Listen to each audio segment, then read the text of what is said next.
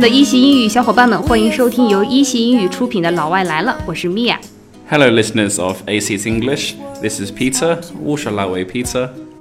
那我们上一期 Six Word Story 播出后呢，收到了很多小伙伴的留言，很多朋友也创作了自己的 Six Word Story。That looks great，像清波微澜同学的 I wake up, you're old，Ruby 同学的 Missed train ticket, lost you forever。还有西红柿同学的 I've Been Waiting He Never Knows。还有很多非常好。那今天呢，Mia 和 Peter 将继续和大家分享六次微小说。 So, can you do it better? If you think you can, give it a try. 嗯，那还没有开始创作的小伙伴可以尝试创作一个。今天的第一个故事有点与众不同，它全部是由名词组成的。 Exactly. Strangers, friends, best friends, lovers, strangers. 从陌路到朋友，到挚友，到爱人，再到陌路，我干脆利落的用了六个单词来描述了一个缘起缘灭的过程，最从最初的不相识到最终的不相认。 For me, I think this just describes modern modern dating. Like you meet like you are strangers, then you meet people on social media. 呀、 So like in China you have Weixin, uh, Weibo. 对，那现在有不少人是通过微信啊、微博呀、这样一些社交平台来去交友的。 Then you then obviously you become friends. Then you become best friends if you hang out together. Then maybe you become lovers, and then but then it go, it goes from lovers to strangers. Strangers after lovers may sounds like they had a bad breakup and they don't talk anymore. 嗯哼，经过了朋友、好朋友，最终到了爱人这个阶段，可能因为种种原因，最终有一个 bad breakup，没有去和平分手。分手之后再无任何交流，又回到了陌生人的状态。 Exactly. Next one is it's our 50th table for one. Okay. It's our 50th table for one. 好痴情哦。 This is a slightly difficult one. Maybe again, it could be a little sad. Maybe let's say your it's our 50th. What does this mean? Maybe this means it's our 50th anniversary. a- anniversary. Yeah, yeah. But maybe my wife uh, died before, so that's why it's table for one. But I want to remember her. 虽然只有一个人了，但我依然希望通过庆祝结婚纪念日的方式来去纪念他，来去想念他。 五十周年的结婚纪念日，起码七十岁以上的老人了，哇哦，堪称楷模。所以我们就直接说 fifty。 Yeah, 50th just means 50th. Usually it's our 50th, usually means it's the anniversary for that number. Mm-hmm. Like much later when I'm older, if I'm married for 50 years and I'm very lucky, if I go to a restaurant with my wife and I say to the restaurant, it's our 50th, they know I mean 50th anniversary. OK，就是大家都会知道 50th 的意思就是五十周年的结婚纪念日啊。 Well, I wish every couple could book a table for two to celebrate their 50th.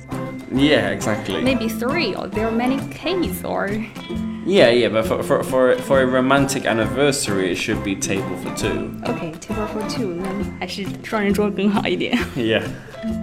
The next story is Sorry Soldier shoes sold in pairs. Pairs, yeah. Yeah, sorry, soldier. Shoes sold in pairs. 那对不起呢，士兵，我们的鞋子是按双出售的。这个像是鞋店的一个服务生对这个 soldier 来去说的这句话。 Yeah. So this sounds like the soldier maybe lost his leg in the war. Maybe he stepped on a landmine and obviously had a he had a, an accident. 也许他就是参加战争，或者说在一次意外中被截肢了。 Yeah. So it sounds like he goes shoe shopping and he only wants to buy one shoe, but the shoe store maybe are not very friendly or they won't let him buy only one Yeah, shoe because it's not good for them. Who wants to buy the other shoe? 嗯哼，因为如果只卖一只的话，剩下的一只可能他也卖不了了。但我觉得战士很可能是为保卫国家失去了一条腿，不应该受此对待，也是挺悲伤的一个故事，而且很气愤，因为给人的感觉是非常的 unfriendly，很不友好。But this story hit me. 所以说从写故事的角度上来说，还是非常成功的。 Exactly.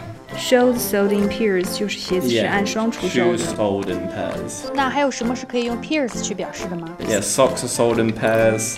Trousers, we say like a pair of trousers. Trousers just means one, but we have two legs. Yeah， So a pair of trousers, a pair of socks, a pair of gloves. 嗯，那那这个按双出售的这种的 pair 呢，就可以用在像裤子啊、袜子啊、这种手套啊、鞋子啊这种两个的东西里面去。嗯。 Next story is I miss you. I miss you. Same word. Repeat. But different meanings. Possibly. So I think miss it has two meanings. Okay. Yeah, or maybe the first one is just gentle. I miss you means I wish I could see you, or I miss you I wish I could see you. 我 means 希望我能 maybe 见到 we 你。 broke up, or maybe Break I up. lost you. Yeah. Yeah, I lost you. 我把你给弄丢了。 Yes, the, the way you talk, your voice is very important. You can say, I miss you, I miss you. Your tone is important. Oh yeah，所以说语气非常重要，tone is important。 Yeah, the tone, the how loud you talk, how quietly you talk. Your voice is very important. So can you explain the tone for us? So the first sentence you say it normally, I miss you. I miss you. The second sentence you could say quietly, I miss you. 所以说前面这一半句呢，I miss you 可以用比较正常的语气来说明我想你了。那后半句的时候呢，我们就可以用一种 dejected 的一种比较沮丧的一种语气，I miss you。 Yeah, Yeah, dejected。 sound eject. 嗯，dejected 就是沮丧的、灰心的，D E J E C T E D。嗯 yeah. dejected 是一个形容词， 沮丧的、灰心的。所以说，同样是三个单词，一样的单词，所以情绪跟语调还是蛮重要的，因为语调跟情绪不同，也可以表现出不同的意思来。而我们在高级发音课里有专门讲到，呃，情绪和语调表达的课程，大家如果感兴趣的话，也可以来看一看。Next story is I'm faking Alzheimer's, said Granddad，Again. 我只是装作老年痴呆罢了，爷爷说道，而且又重复了一遍。Yeah, again, so here, again, the way, the way you say it is important. Maybe you pause after, so you said, I'm faking Alzheimer's, mm-hmm. said Grandad Again. Again, again is very important. Yeah, 对 yeah. ，again 是非常重要的。 But like I said, you should pause your voice, stop your pause before you say again. 那在说 again 的时候呢，因为它很重要，所以我们要停顿一下，用语气来去把这个意思表达的更加的出神入化一些。嗯哼。所以我想到了一个，Hey, cool rock, said goldfish. Again, Exactly, so it's very similar. yeah. 因为我们经常会说鱼的记忆很短，只有七秒钟嘛。 Yeah, many people think it's very short five, six, seven seconds. So the goldfish is just swimming around. Oh, cool rock. Swim around. Oh, cool rock.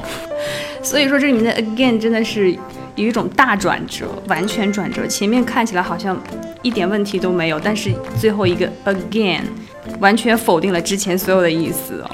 那是里面的 Alzheimer's，A L Z I H M E R S，Alzheimer's 就是我们说的阿兹海默症，叫老年痴呆。 Alzheimer's means people forget like key information, or dementia is very similar. 嗯哼，记忆力受损会忘掉很多关键的信息。 Yeah, very sad. OK，那这么多的 six word stories，那 Yeah. 好坏呢不容置喙，也是大家也是各有所爱。 在六思维小说里面呢，每一个单词、单词的时态，甚至标点都承担了非常重要的含义。那理想的这种 six word stories 呢，这种情感拿捏的会非常到位，浓一点就会觉得太过了，淡一点呢又会觉得无味，分寸感会把握的非常非常好。作者呢，感觉是非常有故事的人。So if you like six word stories, please share us with all your friends. Yes, definitely. So please tell us which one is your all-time favorite story. Leave us a comment and let us know. 嗯，今天的节目呢到这里就结束了。See you next Okay, time. bye bye. Bye. The way you knock me off my feet. Now I can tell my left from right. You only see me when I'm weak. I can't believe the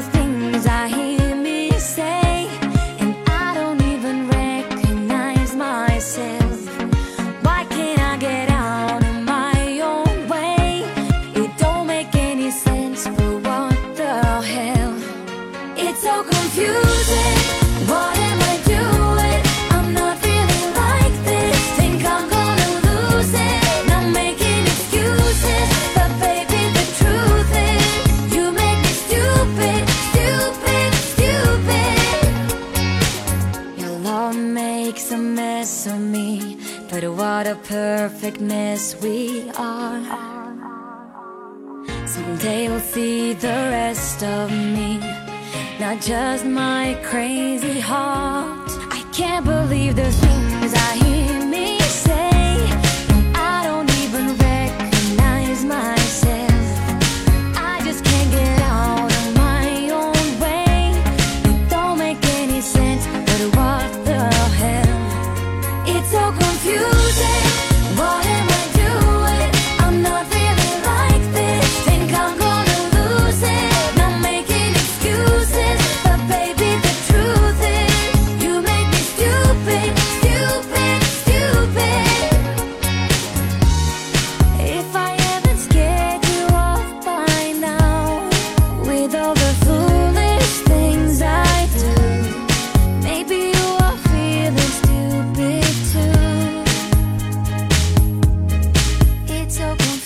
losing.